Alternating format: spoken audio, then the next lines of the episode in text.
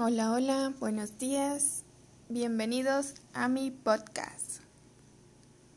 Mi nombre es Blanca Esther y vengo a platicarles un poco sobre corrientes didácticas, pero nos vamos a enfocar en la tecnológica. Las corrientes didácticas han ido cambiando o se han ido adaptando de acuerdo a las épocas y a las necesidades que surgen con el paso del tiempo. Primero, les voy a comentar que son cuatro corrientes didácticas. La primera es la tradicional, después surge la escuela nueva y la escuela crítica, y en la que nos vamos a enfocar es en la corriente didáctica tecnológica. Surge a mitad del siglo XX, pero ¿por qué surge? Pues precisamente por el avance de la tecnología. Y aquí pasamos de las máquinas de escribir que eran las herramientas de procesamiento y transmisión de la información, a las computadoras y al mejor de todos los inventos, que es el Internet.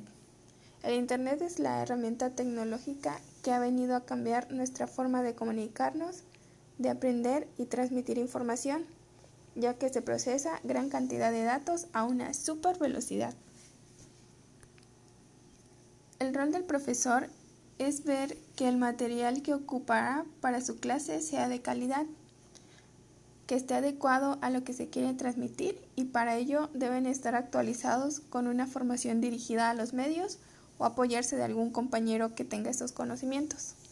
El material debe estar organizado y saber a través de qué medios se transmitirá la información, ya sean videos, diapositivas, televisión, videoconferencias.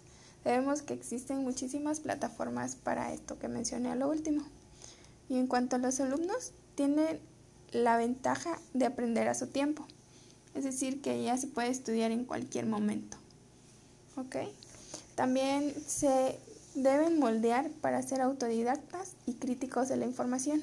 Es decir, que si tienen alguna duda pueden buscar en libros en línea, revistas electrónicas o páginas de internet.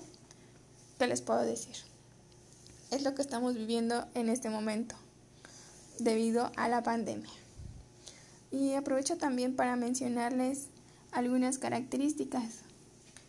Puedo decir que la didáctica tecnológica es instantánea, es innovadora, posee gran capacidad de almacenamiento y puede adaptarse a cualquier campo de estudio. Estas son solo algunas características y creo que ya con eso nos queda más claro a qué se refiere el tema.